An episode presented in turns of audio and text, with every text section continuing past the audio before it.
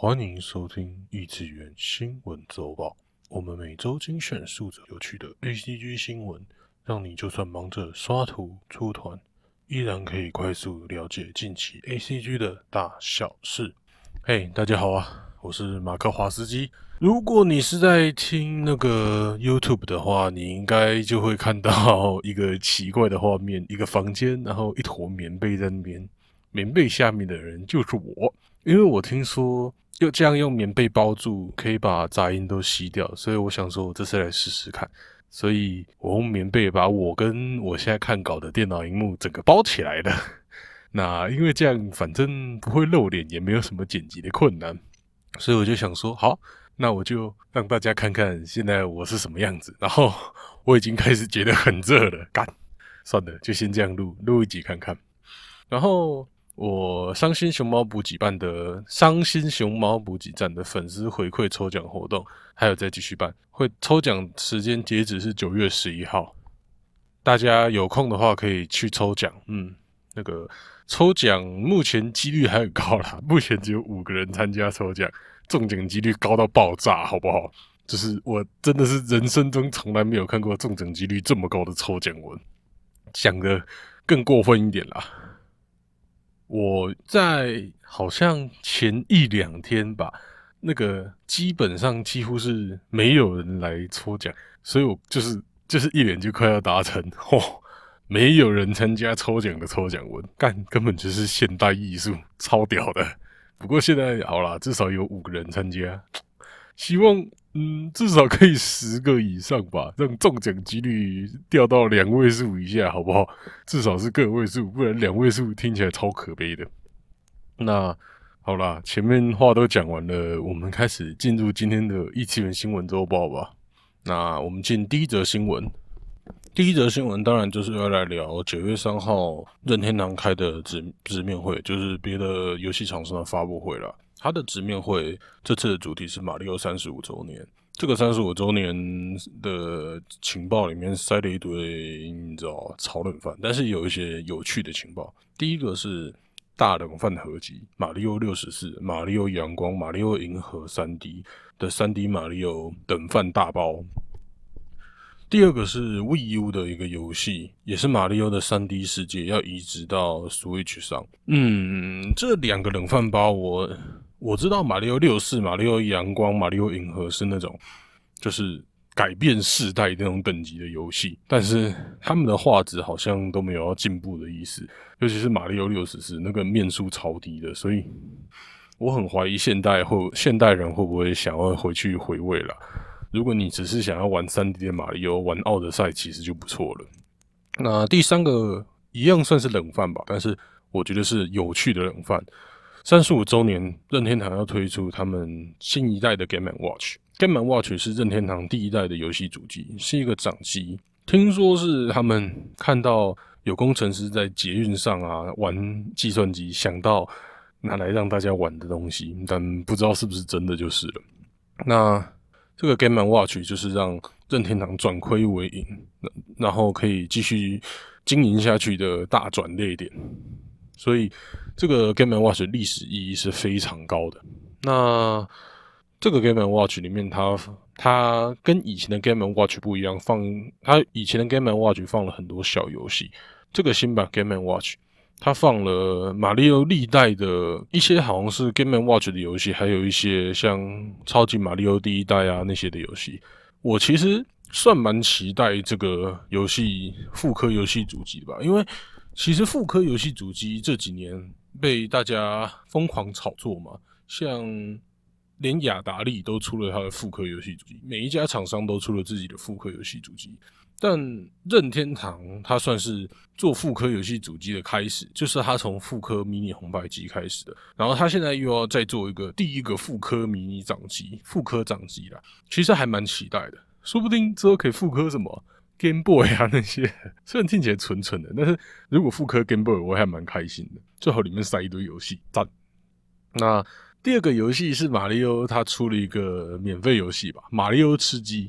它的经营方式比较像是之前的俄罗斯方块吃鸡，你玩你的马里奥，然后你的你踩死的香菇，你踩死的敌人，你可以决定要反击到刚刚把香菇丢到你这边的人，还是你要把这个东西呃反击，还有随机，还有照顺序，就是有点像是 Tetris，Tetris 就是你。它其实吃鸡，就是你消掉一行，你可以决定这一行要交到谁身上。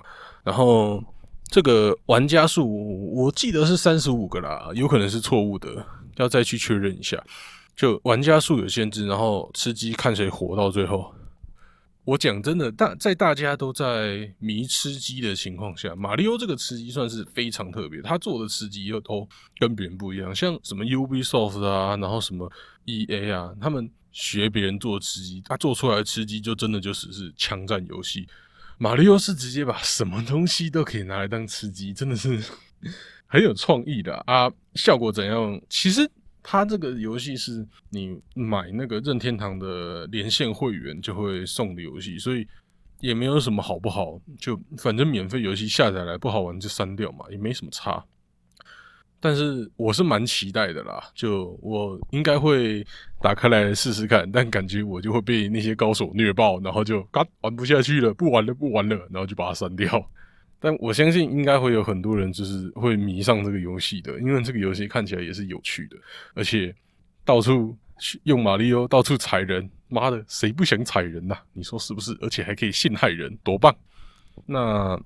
最后一个消息算是这个发表会、这个直面会最重磅的消息吧，就是马里奥出了一个 Live 版的赛车啊，实际怎么运作，我来跟大家讲。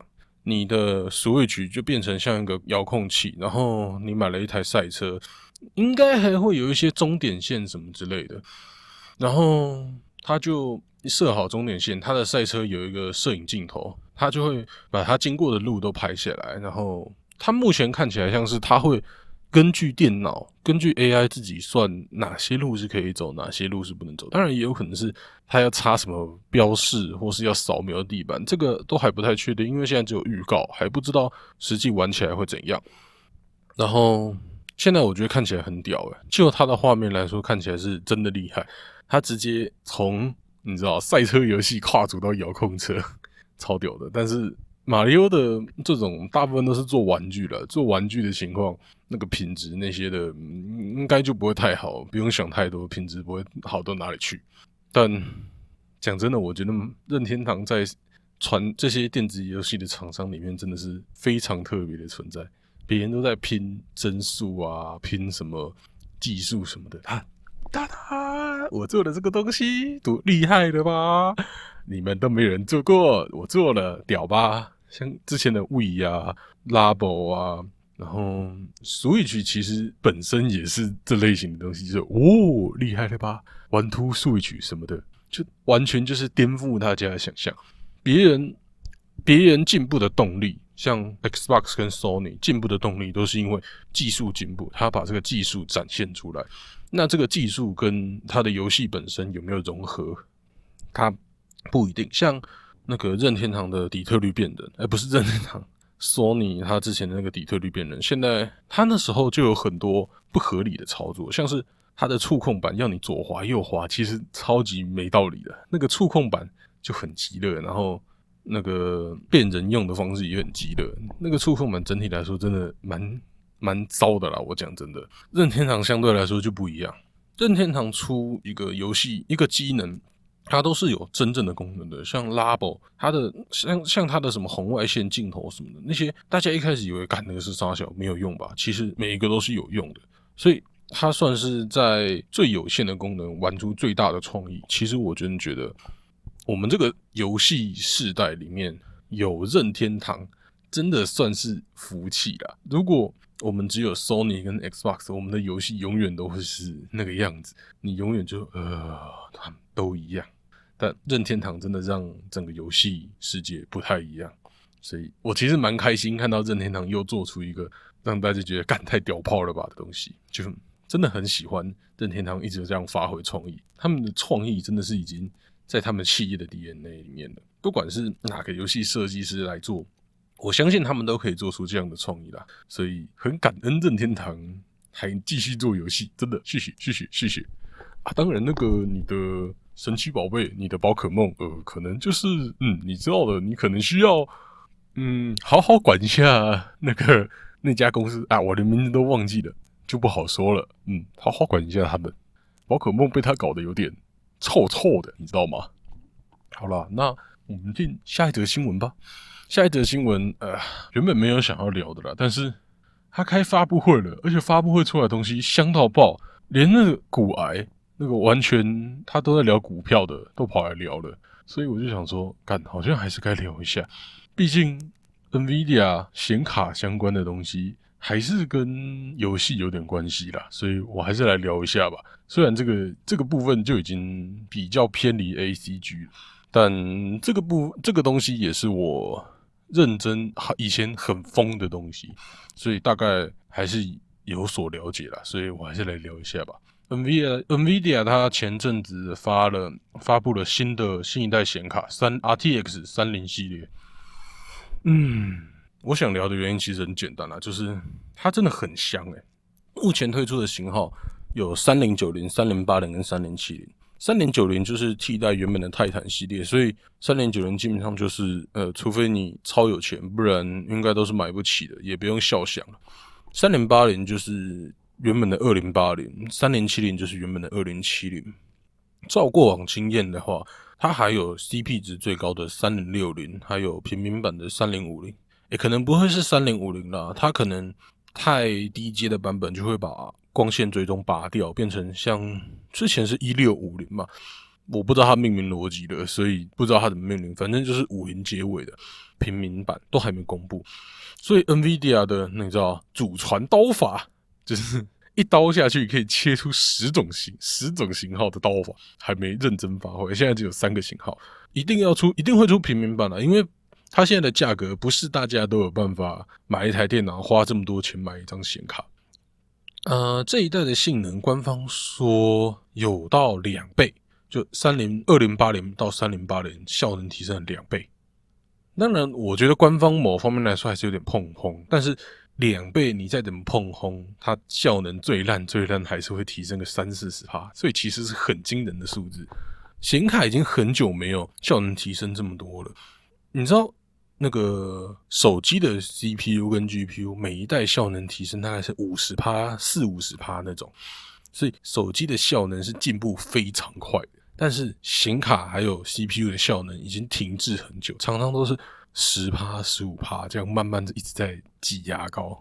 这就是为什么那时候 Intel 还有还有 Nvidia 被大家干的原因，因为那时候它的进步幅度真的太慢了，然后每一代都是上一代，哎，我这一代。改良制成，下一代换制成，改良制成换制成，然后进步幅度都超慢。然后像 Intel 最近直接它制成完全没有进步，完全一直在改良、改良、改良、改良，看来就哇干到不行。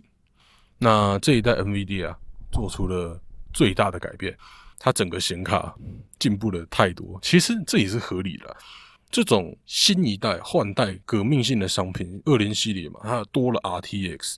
这种新一代换代的商品，常常做出来的东西效果就是会比较差。要等到它引进新技术的下一代，就是现在的三零系列。像之前哦哦，这个部分我有点忘了，但是我记得没错的话，常常那种引进新系列那一代大 boss，然后再进步的下一代，哦，干屌到不行。所以三零系列，我觉得就是 NVIDIA 最近会最屌的一件事。当然了，它的实际效能还是要等像 YouTube 啊，或是中国那边，或是其他国家的硬体测试的团队做实测才会知道。所以现在它的效能到底怎么样，我们也不知道。蛮多的透露的游戏实测说效能真的进步很多，但是。那些现在拿得到卡的，我现在拿到显卡的，我觉得他们多多少少跟官方有点关系啦，所以可能会，而且测的游戏可能会专门针对新卡做优化，所以不知道其他游戏效果会怎么样，所以就还是要等大家实测了。然后目前的价格，三零九零是台湾这边定价是四万六千九，三零八零是两万一千九，三零七零是一万五千九。这个价格跟过去差不多，所以这也是为什么这一代那么香，因为它用一样的价格，然后买到两倍的性能，真的很厉害。但就就算它这么香，然后价格那么好，我还是不推荐大家一上市就买，因为一来这么香的卡，一开始大家绝对会疯狂抢，然后疯狂抢的情况会导致原地起价，然后价格就会飙。我猜大概三零七零标现在是一万五千九嘛，我相信。那时候到时候价格可能会到一万八甚至两万吧，两万可能有点夸张，我我自己估计可能会被大家卖到一万八。然后二来是你不知道这个显卡到底有没有 bug，像那时候二零系列刚上的时候就有雪花的问题，就是整个荧幕显示出现一片一片的雪花，就其实蛮尴尬，所以我真的不太喜欢新东西，尤其是三 C 产品上市直接去抢最新的。早买早享受，但是你也在当白老手了，白老鼠了。所以一般来讲，我会观望个两三个月，甚至等到那些评测什么的都稳定下来，都出完了之后，我才会再考虑要不要下手。然后目前 NVIDIA 最可怕的事情就是，它现在新的显卡全部都是用三星的技术，三星的八纳米制成，用。那现在大家都知道啊，三星的这个技术是完全落后台积电非常多的，所以你甚至可以知道，NVIDIA 根本没有出全力，他用比较烂的制程，然后就做出这么屌的东西。如果他用用上台积电技术，哦，他如果用台积电的技术，他做出来显卡根本不敢想，绝对是屌炮都不行的。就 NVIDIA 现在领先在显卡方面领先三星，呃，不是领先 AMD，我猜至少。三到五年甚至更多了。如果 AMD 要在短时间内追上，真的有困难。AMD 就它还是只能继续做高 CP 值的卡，让大家比较穷的想要买好卡的才会选 AMD。所以像二零系列，现在 AMD 也是这样啊，它的卡相对来说性能没那么好，但是它便宜，然后效 CP 值高，所以它还是可以抢到一部分的市场，但。它的问题就是相对来说啦，它以前发热量还有那个耗电都比较高，但现在它也还没有出新卡的感觉，所以我也不知道它效果怎么样。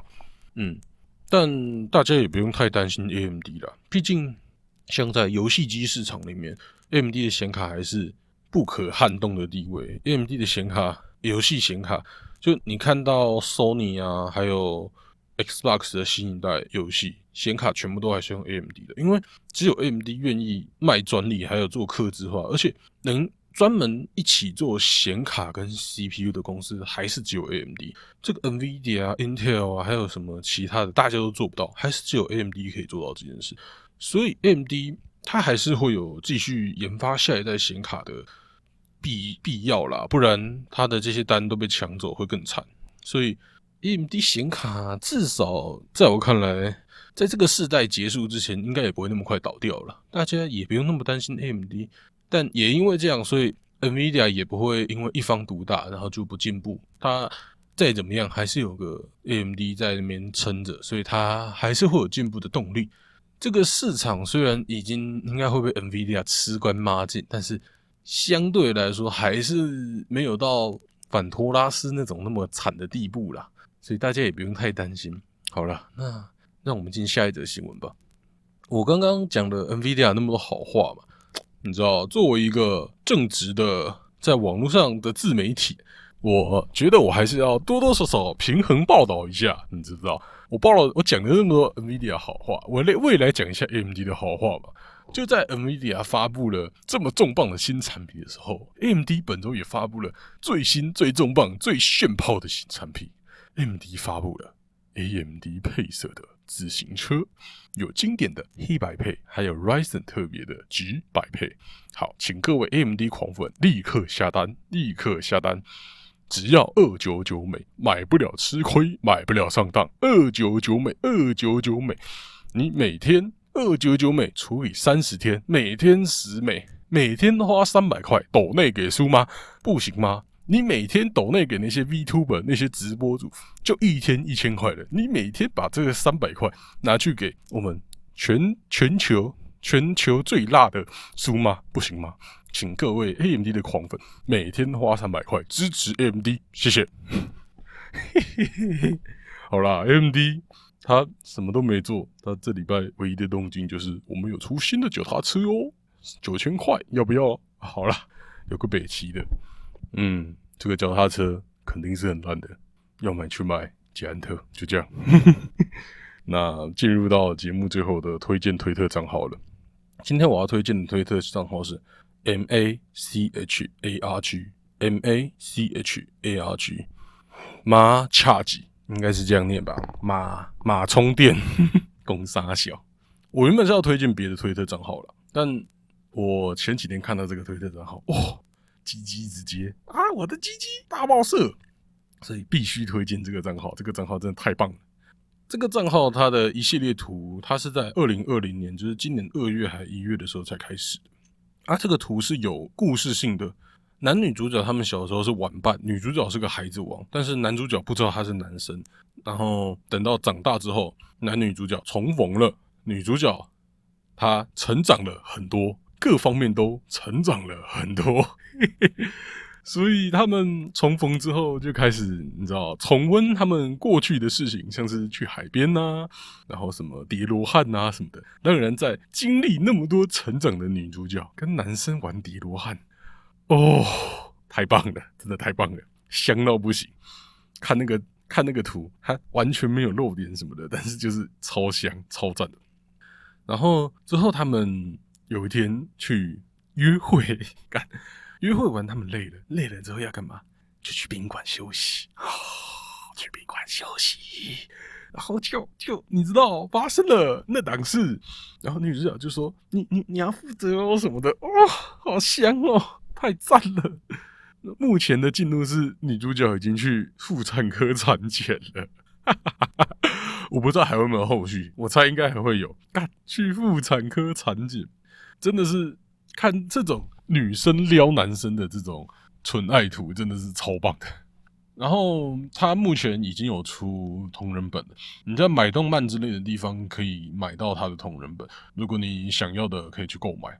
那节目的最后再跟大家讲，我的那个单行本抽奖到九月十一号，所以在这期间都还有机会。然后目前抽奖的人也很少，所以希望大家赶快前往去抽奖。大概就是这样的。那今天的异次元新闻周报就到这边了。那我们下礼拜天晚上九点继续在空中相会。干好奇怪的讲法，有个 old school 的。那就这样了，拜拜。